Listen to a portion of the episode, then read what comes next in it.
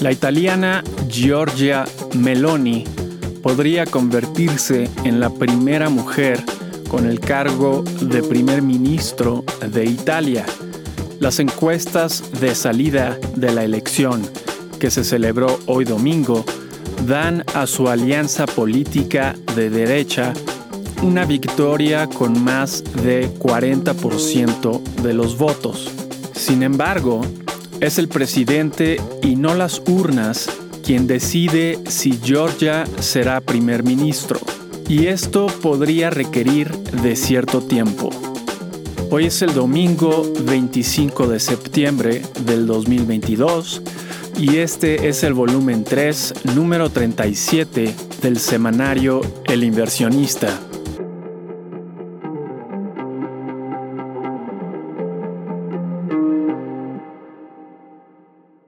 Volvió a temblar en el aniversario del temblor de 1985 en la Ciudad de México, con 7.7 grados de magnitud y epicentro en Michoacán, aunque afortunadamente solo se reportaron dos muertos.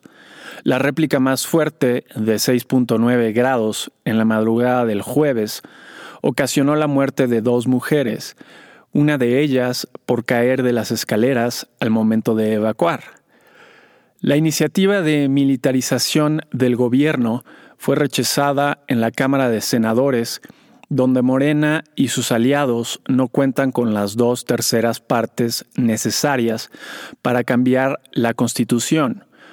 El partido Guinda se ha propuesto convencer al Partido Revolucionario Institucional para realizar un nuevo intento. En Brasil, las elecciones presidenciales que serán el siguiente mes han propiciado un clima de violencia. Hubo dos asesinatos de simpatizantes esta semana. JP Morgan Chase, Bank of America y Citigroup declararon que abandonarían China si ésta invadiera Taiwán. Y el conflicto en Ucrania llamó la atención porque Vladimir Putin decidió enlistar a las reservas militares y comenzar con los referéndums al estilo de los que se realizaron en Crimea para buscar legitimar su incorporación a Rusia. En noticias económicas, el Banco de Suecia elevó la tasa de interés en un punto entero, los bancos de Inglaterra y Noruega subieron la tasa de interés en medio punto porcentual. Suiza elevó su tasa de interés en tres cuartos de punto, abandonando con ello las tasas negativas. La Reserva Federal de Estados Unidos elevó la tasa en la misma magnitud. Al otro extremo se encuentra el Banco Central de Turquía, que siguiendo los lineamientos de su presidente redujo la tasa de interés, a pesar de la inflación anual de 80% que presenta dicho país. El euro se depreció poco más de 3% esta semana ante las medidas anteriores de los demás países. Las siguientes decisiones de política del Banco Central Europeo serán el 27 de octubre y el 15 de diciembre, nos parece que será demasiado tarde para subir las tasas de interés en una magnitud considerable. Las proyecciones más recientes de dicho banco son de una inflación máxima de 9% alcanzada para noviembre de este año en la zona euro. Y, por otro lado, Japón intervino en el mercado cambiario para apreciar su moneda que también se ha depreciado ante las alzas en tasas de interés del resto del mundo que comenzaron en marzo. Japón es el único país que mantiene todavía tasas de interés negativas. En lo que va del año, la moneda se ha depreciado 25% y las reservas internacionales se han reducido en 9%. Sin embargo, Japón cuenta con un bajo riesgo soberano por lo que podría emitir deuda en moneda extranjera y sostener una intervención en el mercado cambiario por mucho más tiempo. En noticias empresariales, Ford advirtió que sus ingresos del tercer trimestre se verán afectados por la escasez y alto precio de partes, lo que le ha impedido terminar los vehículos. Las acciones de Porsche comenzarán a cotizar el 29 de septiembre en la bolsa europea, probablemente el peor momento para una oferta pública en dicho continente. La cadena de tiendas de ropa Nordstrom tomó una medida conocida como Poison Pill después de que la empresa mexicana Liverpool comprara el 9.9% de sus acciones. El Poison Pill es una medida que permite a los accionistas comprar más acciones a un descuento, complicando considerablemente cualquier intento unilateral de apropiación a través de la compra de acciones. FedEx elevará sus tarifas en 7% el siguiente enero, en parte para compensar la menor demanda que ha enfrentado últimamente. Notas de la semana que termina. 19 al 23 de septiembre. En Estados Unidos, los principios de construcción de residencias y los permisos de construcción para el mes de agosto fueron mixtos.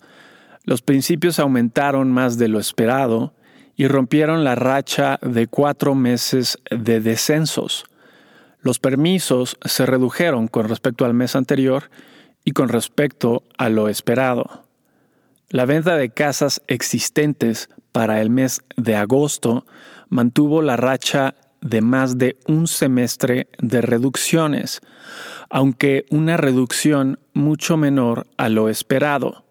La decisión de política monetaria de la Reserva Federal, a pesar de ser totalmente anticipada en su magnitud de tres cuartos de punto, tuvo consecuencias por la conferencia de prensa y las proyecciones.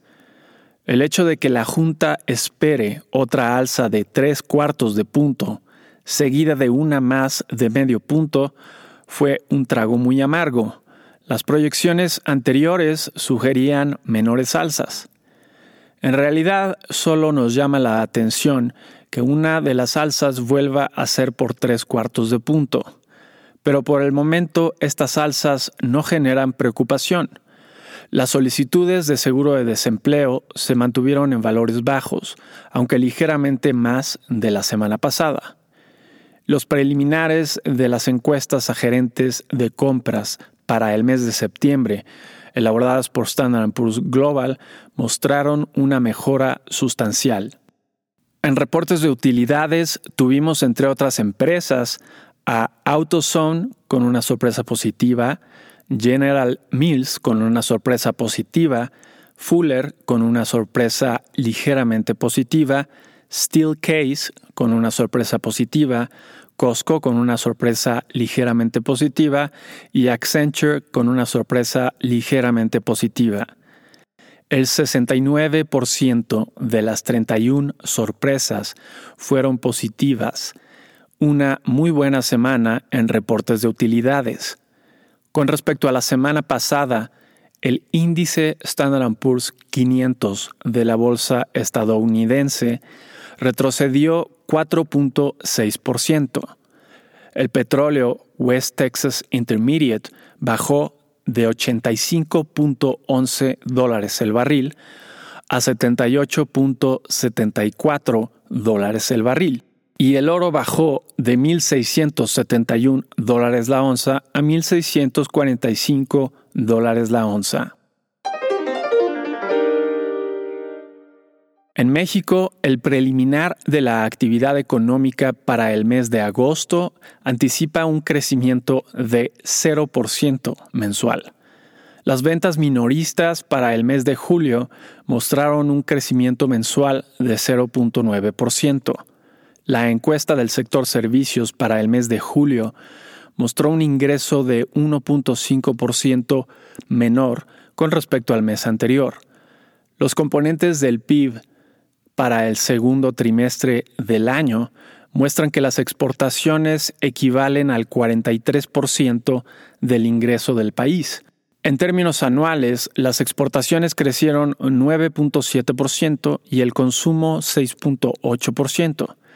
La producción aumentó solo 1.9%, pues el aumento en consumo fue gracias a las importaciones, que crecieron 9.3%. La inversión sigue muy por debajo de los valores de principios de sexenio, 10% menos aproximadamente. El PIB también sigue por debajo de los niveles de principios del sexenio. La encuesta a empresas constructoras para el mes de julio mostró una reducción de 0.2% en el valor generado con respecto al mes anterior. Con respecto a la semana pasada, el índice de precios y cotizaciones de la Bolsa Mexicana de Valores retrocedió 2.9% y el tipo de cambio subió de 20.08 pesos por dólar a 20.18 pesos por dólar. ¿Qué podemos esperar para la semana entrante? 26 al 30 de septiembre. En Estados Unidos, el martes tendremos las órdenes de bienes duraderos para el mes de agosto, con y sin automóviles, así como los bienes de capital. Se espera que el crecimiento en las órdenes de vehículos ayude a que las órdenes totales no sean negativas, el mismo día tendremos los índices de precios residenciales para el mes de julio. El case Schiller lleva ya un par de meses de descensos y el de la agencia federal todavía no ha mostrado reducciones. Veremos si ello cambia. El mismo día tendremos también la confianza del consumidor según el Conference Board para el mes de septiembre y la venta de nuevas casas para el mes de agosto. Se espera un nuevo aumento en la primera y una reducción en la segunda. El miércoles tendremos las ventas pendientes de residencias para el mes de agosto. El jueves tendremos el dato final del PIB para el segundo trimestre. El viernes tendremos el índice de precios favorito de la Reserva Federal para el mes de agosto. La confianza del consumidor, según la Universidad de Michigan, para el mes de septiembre, así como el gasto e ingreso personal para el mes de agosto. En reportes de utilidades tendremos, entre otras empresas, a Nike, Bed Bath ⁇ Beyond, Micron y Carnival. En México, el martes tendremos la balanza comercial para el mes de agosto y el desempleo para el mes de agosto. El jueves tendremos el anuncio de política monetaria del Banco de México. Es un hecho que el alza será de al menos tres cuartos de punto y existe la posibilidad de que sea de un punto entero. Tips.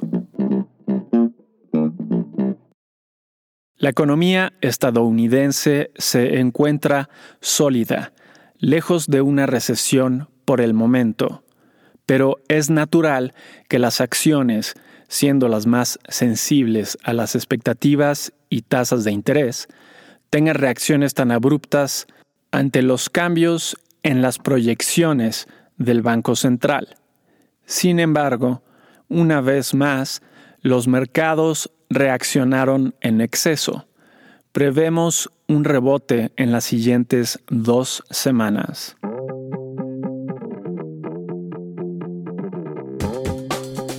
Y eso es todo para esta semana. Si te interesa consultar la versión completa, ver números anteriores o suscribirte para recibir El inversionista de forma gratuita, lo puedes hacer a través del sitio elinversionistaonline.com. Y si te gusta escucharnos, por favor déjanos una reseña en la plataforma que utilices. Nos ayudaría mucho. Mi nombre es Gerardo Gómez Ruano. Nos vemos la siguiente semana.